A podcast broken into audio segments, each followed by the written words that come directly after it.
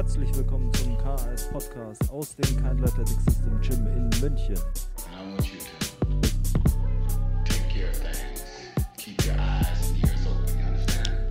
Check it out.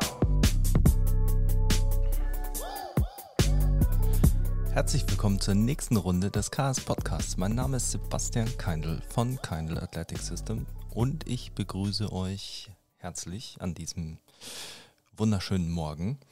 Ähm, für euch vielleicht kein Morgen.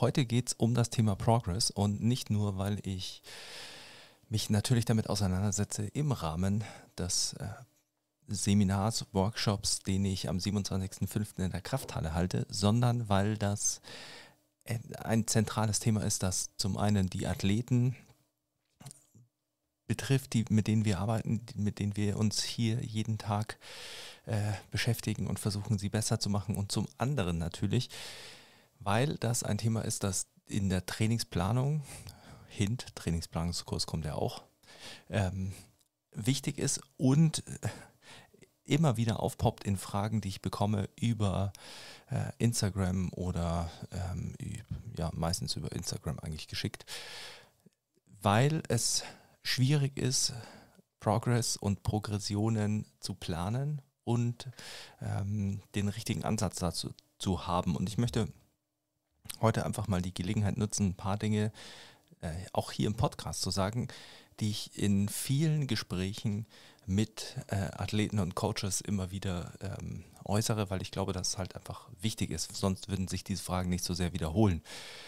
Bevor wir loslegen, natürlich noch äh, für alle Coaches und alle interessierten Trainier Trainierenden, die mehr zum Thema Progression äh, lernen wollen, verpasst nicht den Workshop in Köln in der Krafthalle am 27.05. Ähm, aber jetzt gehen wir einfach mal rein.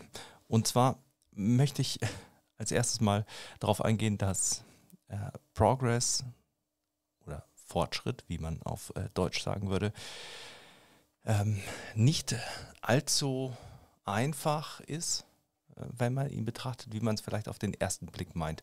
Denn was genau Fortschritt ist, ist in vielen Fällen ja nicht so einfach de zu definieren.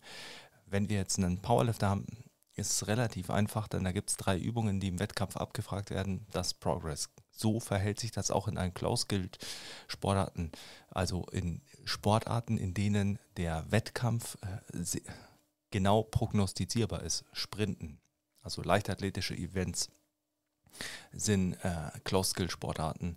Gewichtheben ist eine Close-Skill-Sportart. Das bedeutet, man weiß, man geht hin, man macht diese Übung und äh, kann sich extrem gut darauf spezifisch vorbereiten. Wenn wir dem gegenüber natürlich Mannschaftssportarten stellen, dann ist es ja schwieriger, Progress zu definieren, denn hier ist es so, dass wir eine Interaktion haben mit einer Mannschaft und mit einem Gegner. Das bedeutet, wir können physischen Progress äh, feststellen. Als Footballer zum Beispiel kann ich wissen, okay, bin ich schneller geworden oder stärker oder springe ich höher oder ähm, bin ich ein besserer Footballer geworden weil ich äh, gut trainiert habe und mich äh, technisch, taktisch äh, darauf vorbereitet habe, meine Bewegung auf dem Feld verbessert habe. Ähm, also all diese physischen Attribute und all diese Skills, die man trainiert, sind quasi nur Vehikel, oben in dem, in dem, in dem boah, in der Zielbewegung, also in dem eigentlichen Footballspielen in dem Fall, besser zu werden. Also das, was man entwickeln will, als deshalb geht man ins, eigentlich ins Gym vermeintlich äh, als Footballer, um ein besserer Footballer zu werden. Das ist quasi nur das Endziel von all den physischen Dingen, die man darunter baut. Also eben Speed, Kraft, Explosivität, äh, Muskelmasse, you name it. Warum äh, oder warum ist das der Unterbau? Weil es nicht immer direkt den gleichen Transfer hat. Das bedeutet, wenn mein Standing Long Jump besser wird, dann mag das am Anfang äh, dazu führen, dass ich schneller aus meinem Stance rauskomme als Footballer, weil sich meine Explosivkraft in Relation zu meinem Körpergewicht verbessert. Vielleicht irgendwann nicht mehr. Das ist äh, äh, so ein Problem mit dem Transfer, der ist nicht immer linear.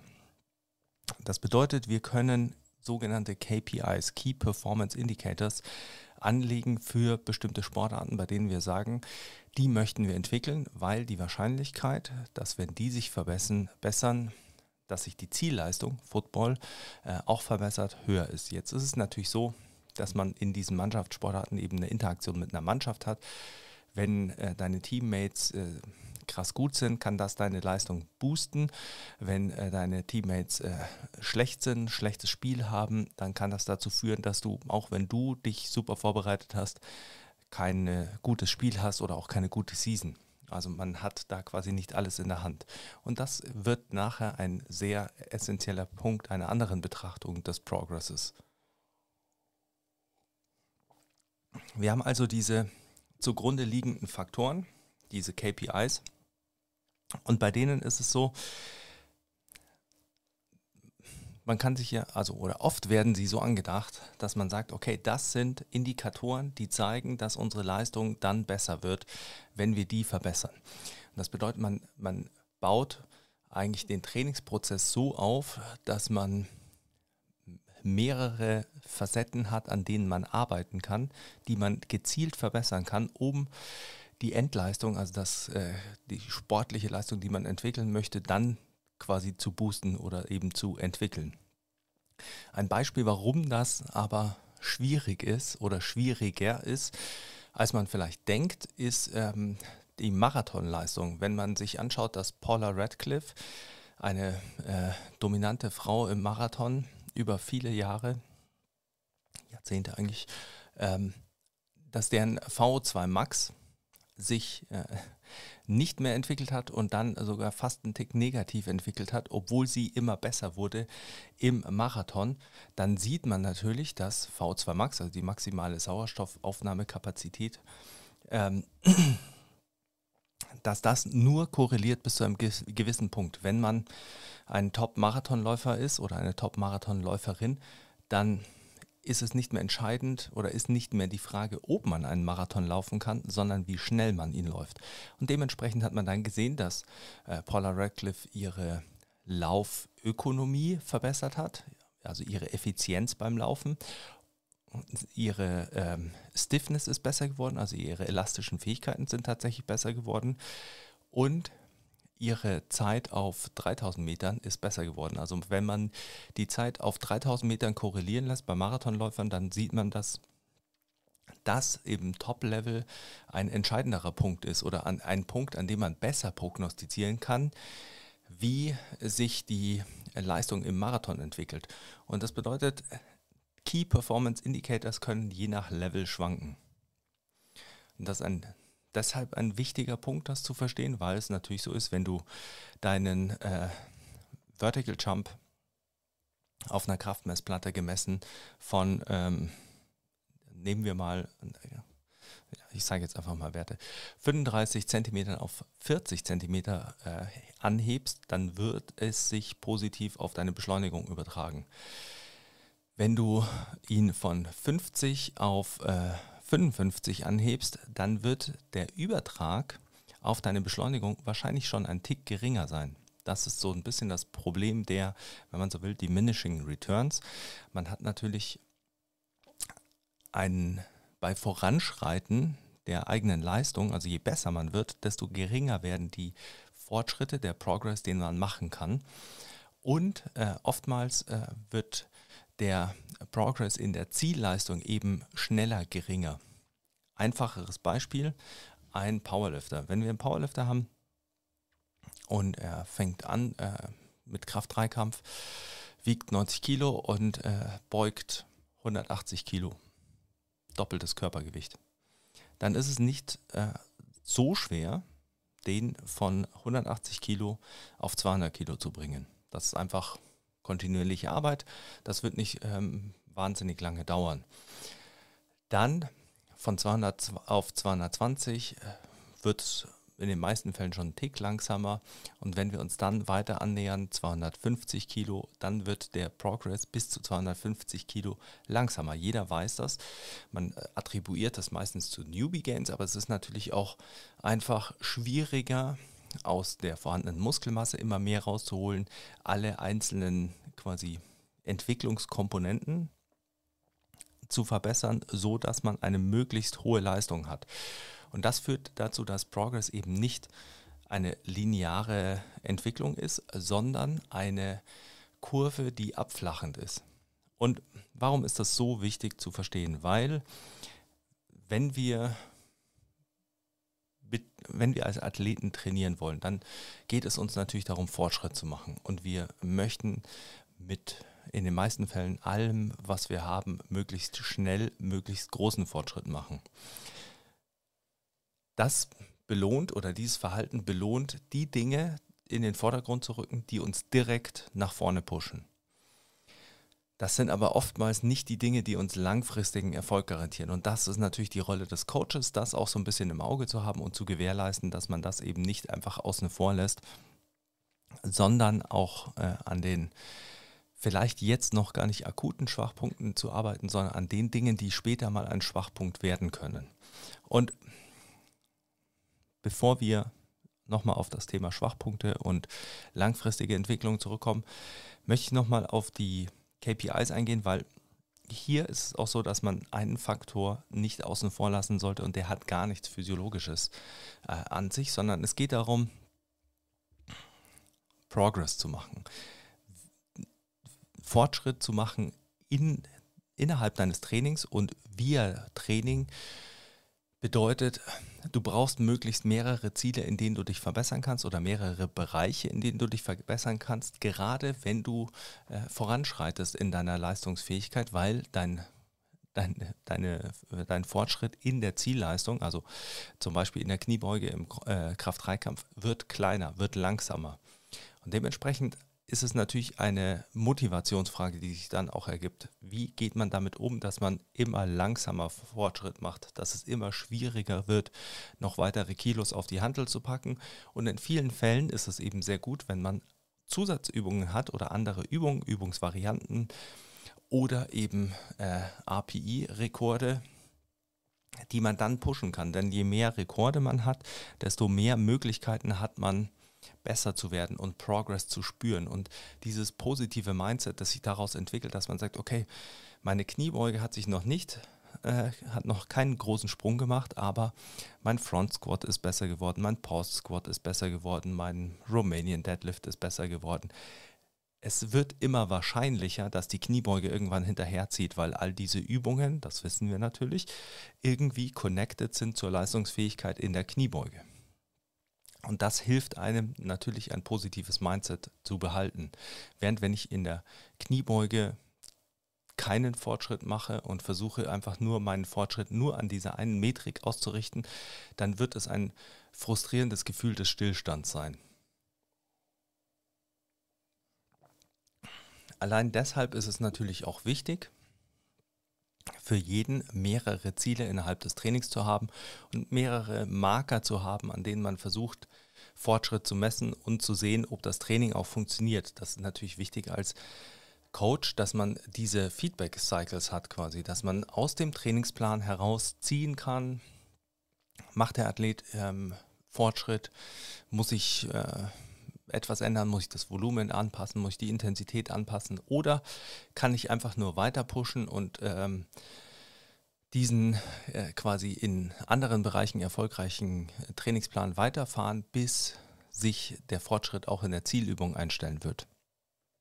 Denn ich glaube, ein wichtiger Punkt ist jetzt für die Coaches-Seite zu verstehen, dass Progress nicht nur nicht linear ist und äh, eine abflachende Kurve, sondern dass Progress natürlich immer damit einhergeht, dass man Phasen hat, in denen sich Probleme ergeben im Trainingsprozess. Und oftmals versucht man als Coach und als Trainierender diese Probleme quasi, also natürlich versucht man sie zu vermeiden, aber man, man betrachtet diese Probleme oftmals als schlechten Punkt.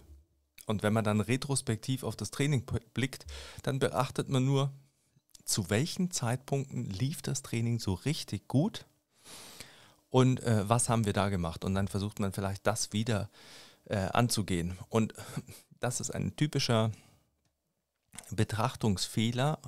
Ähm, Hindsight Bias ist nicht ganz richtig in dem, ähm, in dem Zusammenhang, aber es ist natürlich ein Betrachtungsfehler, denn oftmals hat das Problem, also das Problem vor dem letzten positiven Trainingstrend hat dazu geführt, dass man das Training umgestellt hat und vielleicht dort Dinge umgestellt hat, die dann wieder dazu geführt haben, dass man einen positiven Trend hat.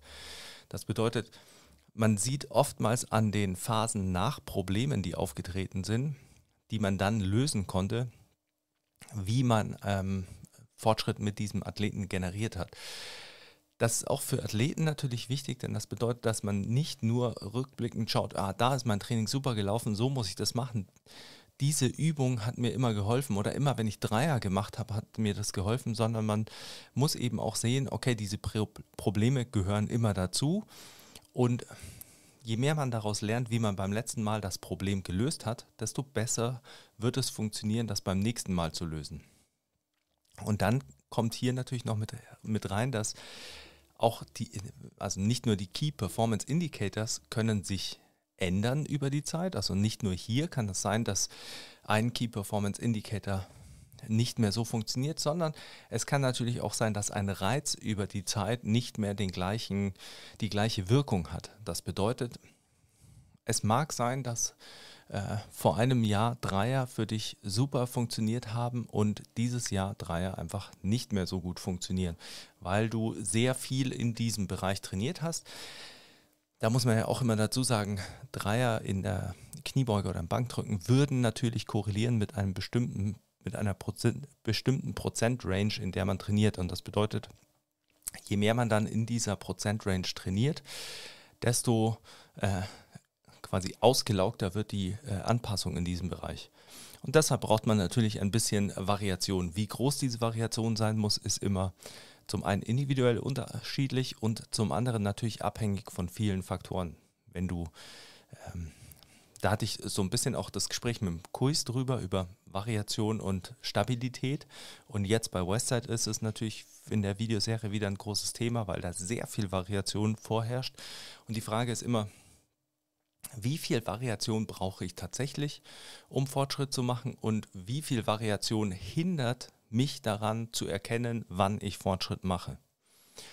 Und hier kann man sich einfach, oder der erste Punkt, an dem ich mich damit beschäftigt habe, war eben meine Diplomarbeit und der Vergleich zwischen Shaco und Westside, denn Shaco hat im Prinzip wenig Variation gehabt in den Übungen damals, hat sich dann später geändert und Westside sehr viel Variation. Und wenn man sich dann überlegt und rangeht, und das rate ich bei allen Trainingsprogrammen, die man sieht, die irgendwie erfolgreich sind, dass man nicht rangeht und sich denkt, hm, das ist schlecht daran und das ist schlecht daran, sondern dass man sich überlegt, warum kann das funktioniert haben? Was wurde hier gut gemacht?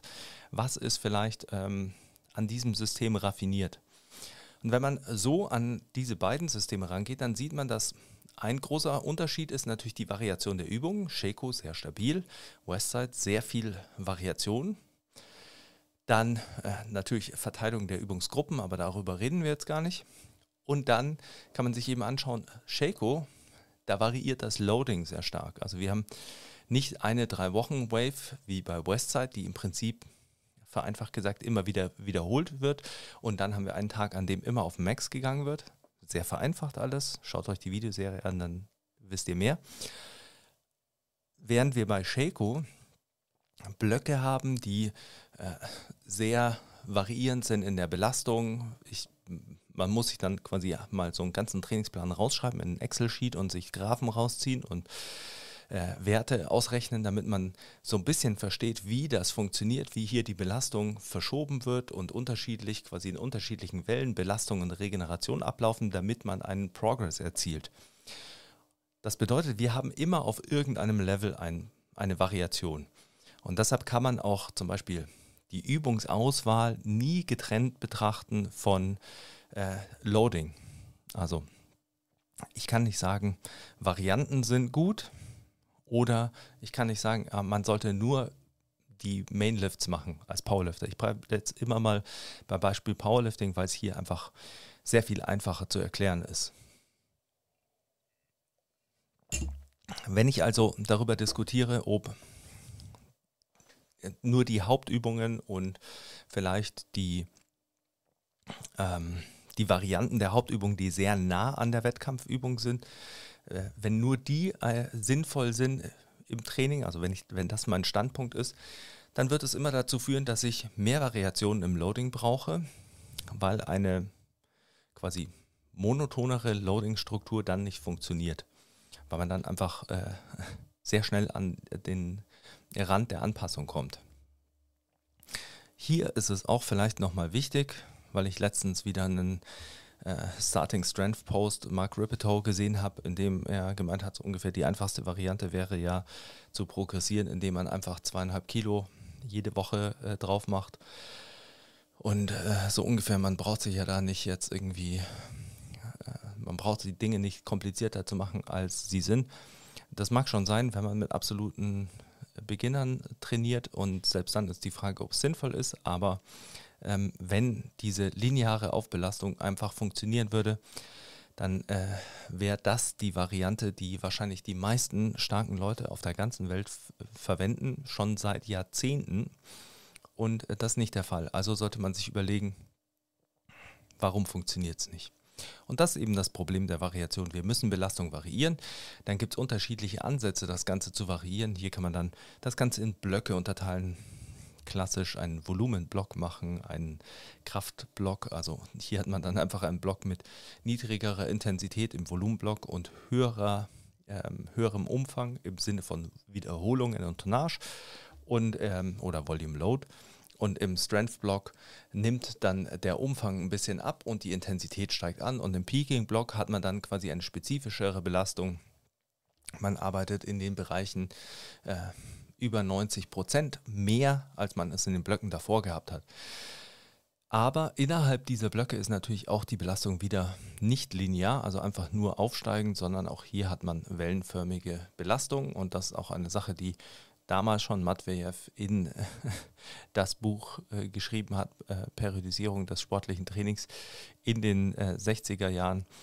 In das Buch, aus dem irgendwie rausgenommen wurde, dass Training ein linearer Prozess ist, in dem Intensität zunimmt und Volumen abnimmt. Also nicht mal der hat es ja, so rausgezogen. Man sieht also, seit den 60er Jahren hat sich die Erkenntnis nicht geändert, dass man Training variieren muss. Die Frage ist nur eben immer, wo muss man sie variieren? Und was hat das Ganze mit Progress zu tun? Warum sollte man vielleicht Übungen variieren? Weil man dadurch spezifische Teile der Bewegung zum einen natürlich mehr belasten kann, also im Beispiel äh, Powerlifting und zum anderen natürlich muskuläre Schwachpunkte, die vielleicht die Entwicklung in der Übung zurückhalten, auch gezielt angehen kann. Jetzt kann man natürlich äh, sagen, und ich hatte gestern ein Gespräch mit dem Markus, mit einem Lifter von hier, darüber war, war wie dieser Logikstreit vonstatten geht. Ähm, jetzt kann man natürlich sagen, wenn ich eine Übung mache, eine Kniebeuge, dann wird ja immer die, das schwächste Glied in der Kette, also die, der schwächste Bereich meiner Kraftproduktion, die schwächste Muskelgruppe vielleicht, wenn man es so sagen möchte, wird überlastet und erhält dementsprechend mehr Trainingsreiz und wird dementsprechend stärker. Also muss ich nur diese Übung trainieren, damit diese Übung besser wird. Dann gibt es äh, die ähm, Assistance-Gruppe die sagt, nein, so funktioniert das nicht, denn du wirst dann, dein Körper wird schlau genug sein, Wege zu finden, um diesen Schwachpunkt herum zu trainieren und die Bewegung so abzuändern, dass dieser Schwachpunkt äh, quasi immer ein Schwachpunkt bleibt, außer du arbeitest gezielt daran. Und das kann man dann natürlich mit Übungsvarianten machen. Jetzt ist es so, das wird auf ewig ein, äh, eine Diskussion bleiben, die nicht geklärt wird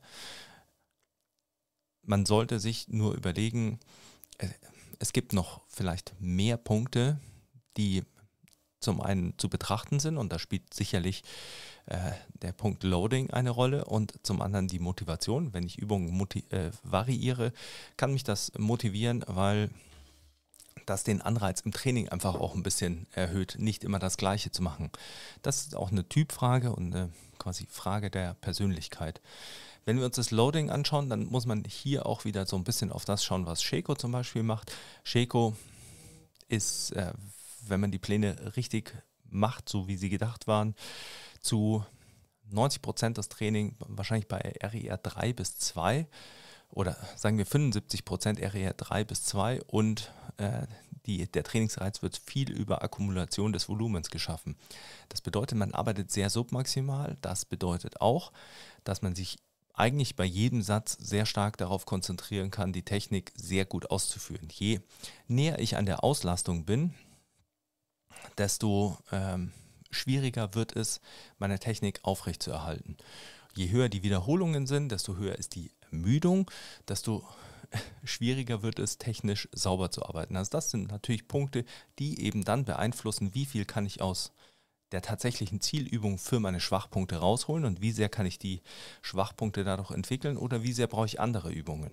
Und jetzt, wenn man sich dann Westside anschaut, wo man die eher Mainlifts äh, quasi mit maximaler Beschleunigung oder äh, maximalem äh, Gewicht äh, trainiert, dann weiß man, das ist vielleicht äh, nur zu einem Teil äh, sinnvoll. Also der Geschwindigkeitstag, Dynamic Effort wahrscheinlich schon, weil submaximal, aber maximale Beschleunigung, niedrige Wiederholungszahlen.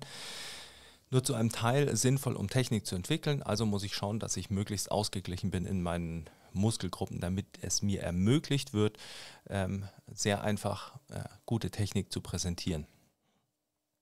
Wie das funktioniert und ob das funktioniert und ob ich der Meinung bin, dass das der richtige Ansatz ist, kommt alles in der Westside-Folge. Ich möchte nur äh, diese beiden Systeme mal hier nutzen, um diese Unterschiede zu beleuchten. Wenn wir uns jetzt andere Sportarten anschauen, dann sehen wir, dass Technik sich auch in anderen Sportarten nicht rein durch die Zielübung entwickeln lässt. Also wenn wir uns Gewichtheber anschauen, dann macht ein Gewichtheber sehr viel, weil technisch sehr äh, koordiniert und sehr explizite Punkte der Beschleunigung ähm, innerhalb der Lifts. Macht ein Gewichtheber sehr viel von, der, von den Wettkampfübungen, die alle natürlich zu einem sehr großen Teil submaximal ausgeführt werden, also mit einem hohen Fokus auf saubere Technik. Aber es gibt natürlich auch immer wieder Zusatzübungen, um die Schwachpunkte innerhalb der Übungen zu verbessern. Es gibt Kraftübungen, die den ganzen Unterbau leisten. Wenn ein Sprinter seine 100 Meter Zeit verbessern will, dann wird er oder sie nach einer gewissen Zeit, zumindest nach einer gewissen Zeit, bestimmte Übungen machen, um einzelne Punkte im Laufen zu betonen, also einzelne Technikpunkte, einzelne Faktoren, wie man den Laufstil verbessert, wie man die Kraftproduktion innerhalb des Laufstils, die Kraftübertragung innerhalb des Laufstils verbessert. Die werden genutzt, sogenannte Drills zum Beispiel. Dann wird man nicht immer die 100 Meter laufen, sondern man wird für die Beschleunigung 10, 20, 30 Meter laufen und hier trainieren. Man wird ähm, Speed Endurance trainieren, also quasi die Ausdauerfähigkeit, um die Energiesysteme zu haben, um 100 Meter schnell genug zu laufen, ohne dass einem der Saft ausgeht, jetzt mal plakativ ausgedrückt. Man macht vielleicht Form des Widerstandstrainings als Zugwiderstandsläufe mit Schlitten oder 1080. Man macht äh, Sprünge, um Explosivkraftfähigkeiten zu schulen, um Stiffness zu verbessern. Also Dinge zu trainieren, die dann ermöglichen, eine höhere Leistung darauf aufzubauen, auch wenn sie nicht in sich betrachtet, ein Hürdensprung, ist nicht, hat überhaupt nichts mit Laufen zu tun, wenn man ihn sich anschaut. Ist beidbeinig, ist, äh, hat keinen Wechsel von links auf rechts, also mechanisch unterschiedlich. Aber das, was natürlich trainiert wird, was der Fokus dieser Übung ist, ist, in den Boden zu beschleunigen über einen kurzen Kontakt, der spezifisch sein kann vom Zeitfenster, relativ gesehen, über einen kurzen Kontakt eine relativ hohe Kraft zu übertragen und dadurch eine spezifische Form des Krafttrainings darzustellen. Dafür wird ein Sprung dann genutzt. In allen Sportarten sieht man, dass sich das durchsetzt. Es gibt eigentlich keine Sportart, die äh, mir fällt keine ein, die in außer skillbasierte Sportarten, also ich kenne mich mit Snooker nicht gut genug aus, aber ich könnte mir vorstellen, bei Snooker, Poolbillard zum Beispiel, Dart, äh, wird das nicht so eine Rolle spielen, weil man hier einfach physische Fähigkeiten weniger als Leistungsunterbau äh, äh hat. Aber in allen anderen Sportarten wird man diesen Aufbau finden. Wenn wir einen Fußballer haben, dann kann dieser Fußballer nicht nur durch Training mit dem Ball oder Training auf dem Fußballplatz besser werden, sondern er muss Dinge machen, die nicht direkt spezifisch sind, einfach Ausdauertraining, äh, Schnelligkeitstraining. Natürlich kann man das auch über Kleinfeldspiele regeln, aber Kleinfeldspiele wären zum Beispiel für einen Powerlifter ja sowas wie eine 4 Sekunden Abbeuge. Ähm, man macht Explosivkrafttraining und man macht präventives Training. Und da kommen wir noch zu einem anderen Punkt, um auch wieder zu Progress mit zurückzukommen, der wichtig ist und den ich am Anfang angesprochen hatte, dass man das als Coach natürlich auch ähm, vor Augen haben muss oder sollte, dass der Athlet natürlich den Fokus auf die Dinge legt, die ihn belohnen in dem Progress, in der Zielübung, also besser darin zu werden, was, wofür der Athlet zu einem kommt. Aber als Trainer weiß man natürlich, Fortschritt schafft man nur langfristig und ich muss dem Athleten ermöglichen, langfristig zu trainieren. Das bedeutet, ich brauche präventive Inhalte. Und zum anderen muss ich natürlich dem Athleten auch viele Dinge im Trainingsprozess beibringen, mentale Dinge mit Problemen eben umzugehen in einer konstruktiven Art und Weise, daraus zu lernen, wie man Regeneration managt, wie man sich professionell verhält. Und ich muss auch Kapazitäten schaffen. Und ich möchte kurz noch darauf eingehen, was ich als Kapazität und Expression bezeichne.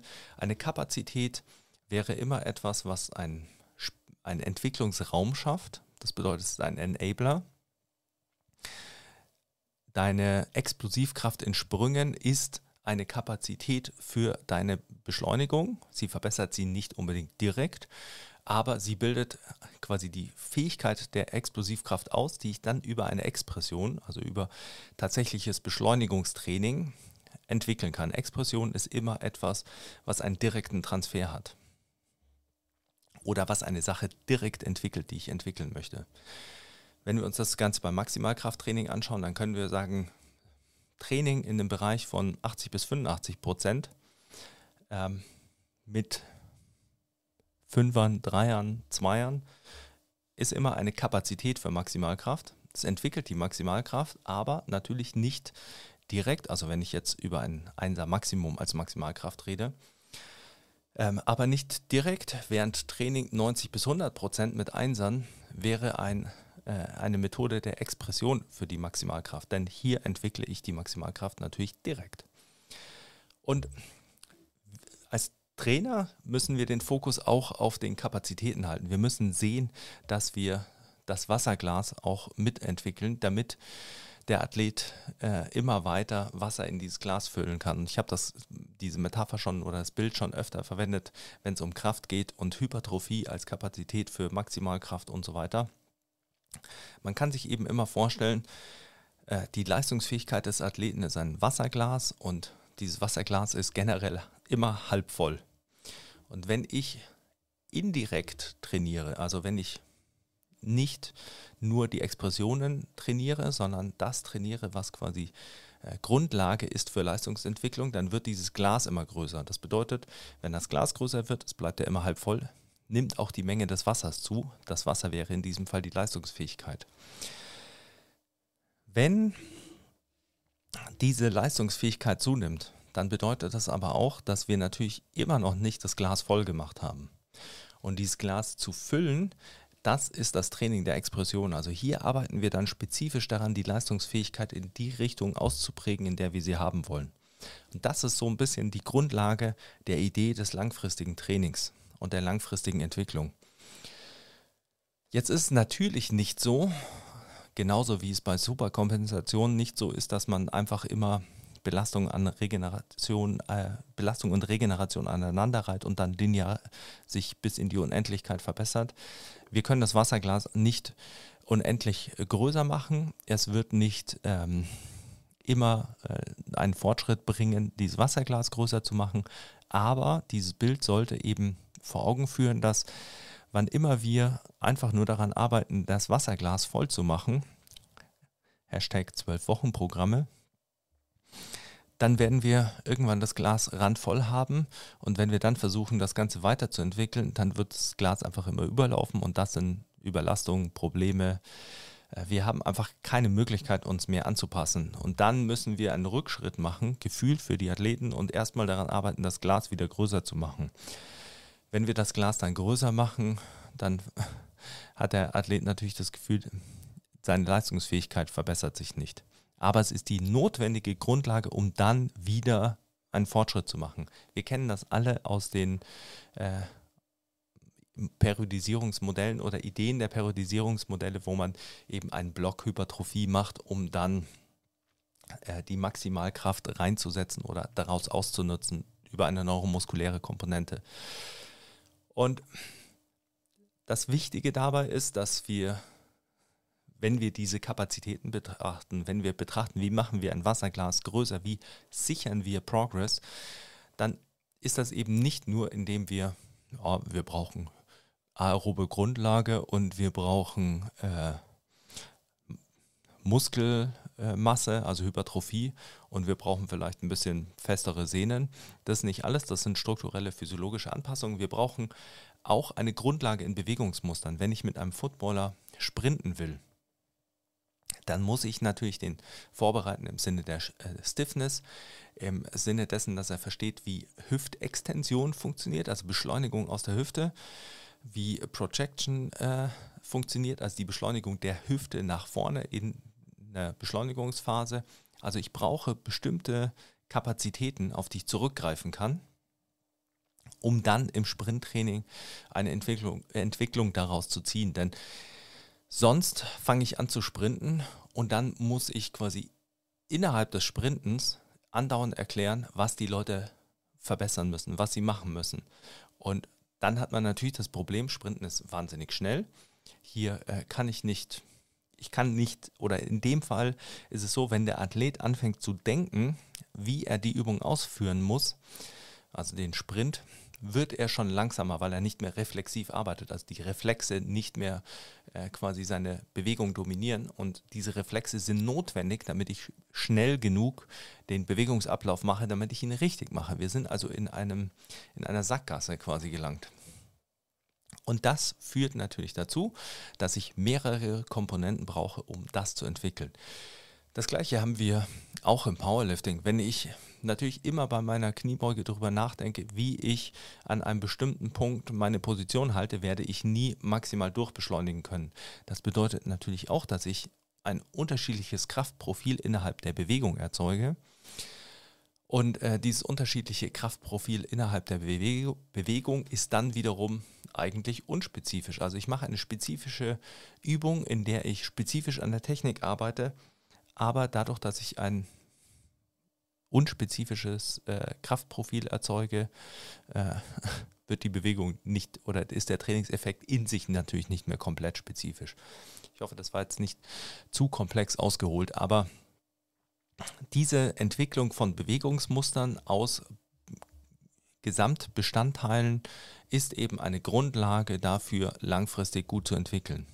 Das ist nicht einfach, das ist ein sehr schweres Konstrukt, bei dem man sehr viel dazulernt. Ich äh, lerne immer noch dazu, wie man das besser aufbaut und ich habe über die Jahre immer mehr dazugelernt, wie man das aufbaut. Und das sind Dinge, die natürlich schwer direkt messbar sind, weil sie eben sich über einen Langfrist, äh, langen Zeitraum entwickeln und die auch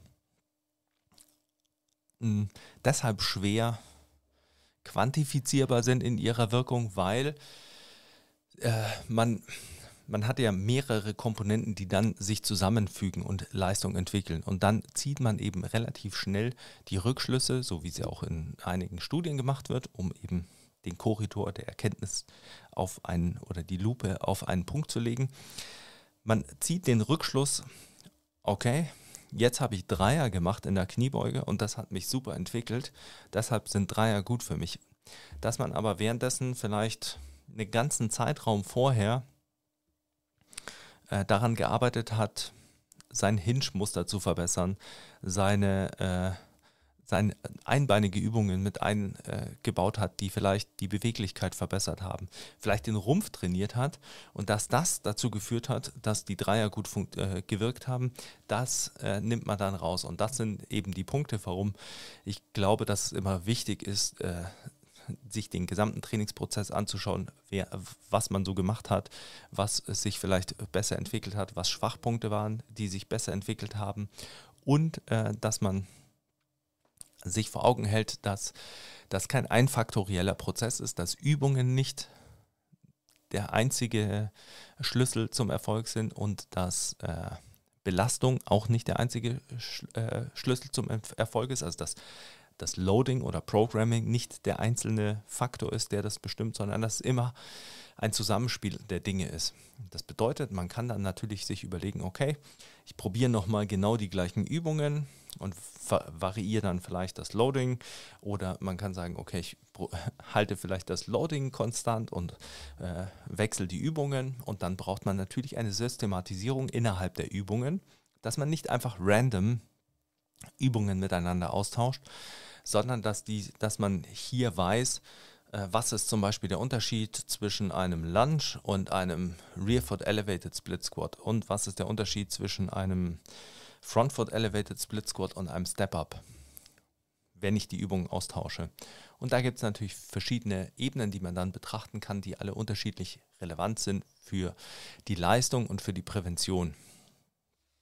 Und ich glaube, das zeigt eben ein bisschen, wenn wir als Coaches Progress erzeugen wollen und wenn wir wie Athleten natürlich den maximalen Progress erreichen wollen, dann versuchen wir immer oder dann haben wir äh, natürlich den Drang danach, rauszufinden, was ist am besten? Was funktioniert am besten? Welche Wiederholungszahlen? Welche Methode? Sind es RPE? Sind es RER? Sind es Prozente? Und wir müssen einfach akzeptieren, dass nichts davon das Beste ist, sondern dass es immer darum geht, was kann man managen, wo findet man raus, was in welcher Kombination, Übungen, Loading und äh, Mentalität des Athleten gut funktioniert, wie kümmere ich mich um Schwachpunkte, wie entwickle ich Bewegungen und dann ist es eben oft so, dass man als Coach ein System für sich entwickelt, in dem man diese Variablen gut kontrollieren kann.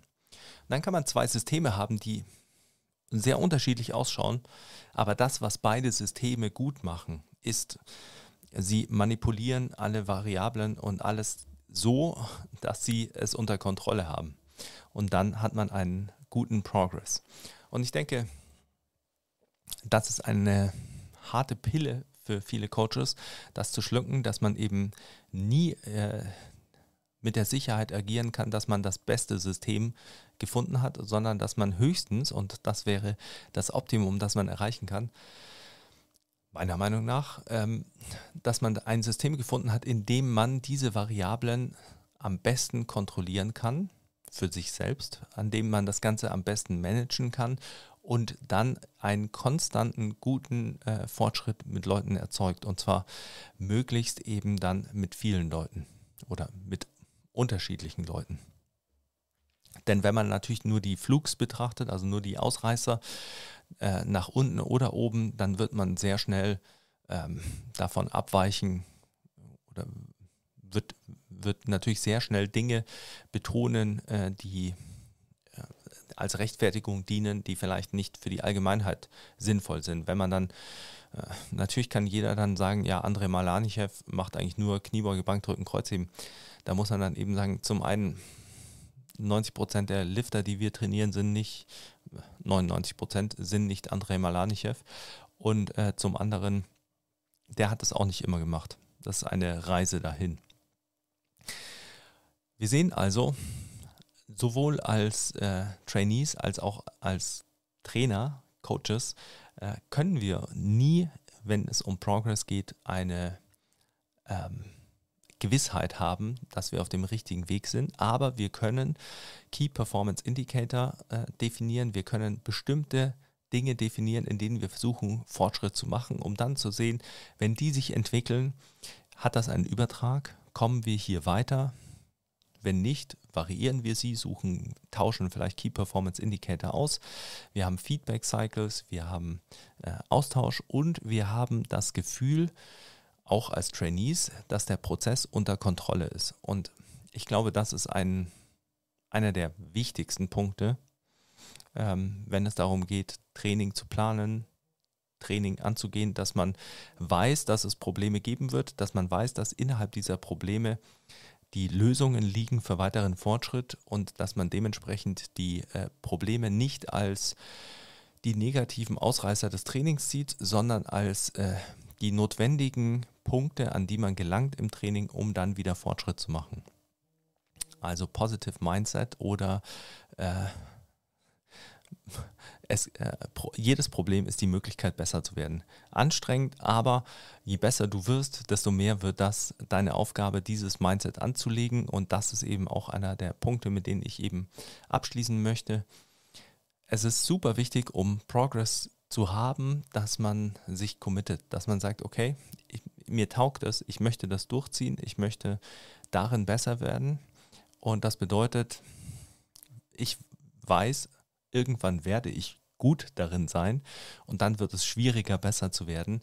Ich freue mich darauf, äh, diese Herausforderung anzunehmen und bin an diesem Punkt so committed, dass ich dann alles in meiner Macht Stehende tue, um diesen Prozess möglichst äh, gewinnbringend zu gestalten für mich, äh, dass ich mit meinem Coach gut zusammenarbeite, um mich von ihm unterstützen zu lassen und äh, einen möglichst äh, prozessorientierten äh, Weg zu gehen. Und dann ist das wirklich eine schöne Teamarbeit und äh, immer so ein bisschen Sherlock Holmes und Watson natürlich.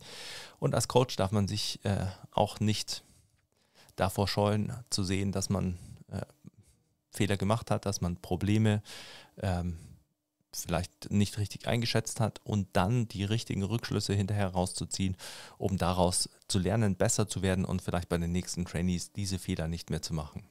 In diesem Sinne wünsche ich euch fantastisches Training. Zieht euch die Westside-Serie rein. Ähm, ich stecke äh, viel Herzblut rein ähm, und freue mich drauf. Tatsächlich ähm, war super überrascht, dass äh, so viel Wunsch danach besteht, äh, eine Serie über Westside zu machen. Und ähm, trainiert hart, viele PRs, genießt den äh, Progress, sucht den Progress und verzweifelt nicht. Das Leben ist äh, ein wunderschöner Trainingsplan. In diesem Sinne, ich bin raus, bevor ich schlimmere Sachen sage. Adios.